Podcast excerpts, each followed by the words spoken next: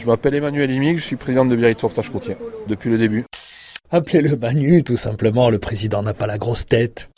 C'est une place qui n'est pas vraiment euh, prisée par les gens parce qu'il y a toujours du travail à faire. Il en faut toujours un. Et depuis 2001, la création de l'association, eh euh, je m'occupe de gérer le club. Pourquoi avoir créé un club de sauvetage côtier à Biarritz Alors au début, je faisais partie d'une association qui faisait du sauvetage aussi sur Biarritz et euh, on avait des projets un petit peu avant-gardistes qui étaient peut-être pas dans leurs idées et on nous a expliqué que bon, il valait mieux qu'on monte une association à côté. Donc on a monté Biarritz Sauvetage Côtier en 2001. C'est quoi vous votre façon de voir? Euh, ma façon de voir, c'est pouvoir développer le sport et la formation et les secours à personnes euh, par des jeunes. On fait partie de la Fédération française de sauvetage et de secourisme, donc on est géré par le ministère des Sports. On est comme les cerveaux, on a deux encéphales, on en a un c'est du secourisme et l'autre c'est le sport. Donc effectivement, euh, c'est un sport ludique pour les enfants quand ils commencent à partir de l'âge de 6 ans, 7 ans. Ils apprennent les dangers d'océan et puis on leur développe des capacités aquatiques de manière à ce qu'ils soient performants plus tard quand ils viennent plus grands et qu'ils sont amenés peut-être plus tard à travailler sur les plages.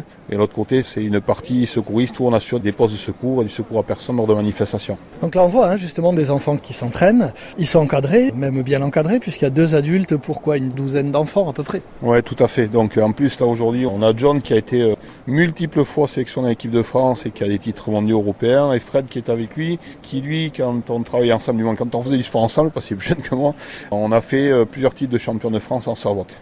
On va dire qu'on a la chance d'avoir un site comme le Port-Vieux où euh, même s'il y a un petit peu de vagues, on a toujours moyen de travailler. Malgré tout, on travaille toujours en sécurité. On regarde que les enfants soient bien cadrés, qu'ils soient bien capables de nager, de se tenir en surface à minima. La base du sport, c'est leur apprendre à ne pas se mettre en difficulté.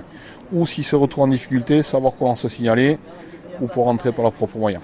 Après, pour être véritablement sauveteur capable d'aller chercher quelqu'un euh, qui est en danger à l'eau, j'imagine qu'il vaut mieux être adulte, un peu grand, costaud. Bon alors, on a vu des enfants qui avaient 14 ans, qui ont ramené ouais, 14, des qui étaient, ouais, 14 ans. Mais malgré tout, vous savez, quand on regarde la configuration d'une plage, on dit toujours que là où il n'y a pas de vague, c'est là où c'est le moins dangereux. Bah, effectivement, quand on est sur une plage à vague où il n'y a pas de vague, c'est le seul endroit où il y a une baïne courant qui tire vers le fond, l'enfant qui essaie de batailler, qui essaie de repartir au bord alors qu'il n'arrivera pas, qui va se fatiguer, et derrière on a un accident. Alors le but c'est quoi? C'est euh, essayer de leur enseigner aussi comment sont faites les configurations de plage, où est-ce qu'on peut se baigner, où est-ce qu'on ne peut pas se baigner, toutes ces petites choses-là qui sont enseignées par les élus qui leur disent, voilà, c'est comme ça.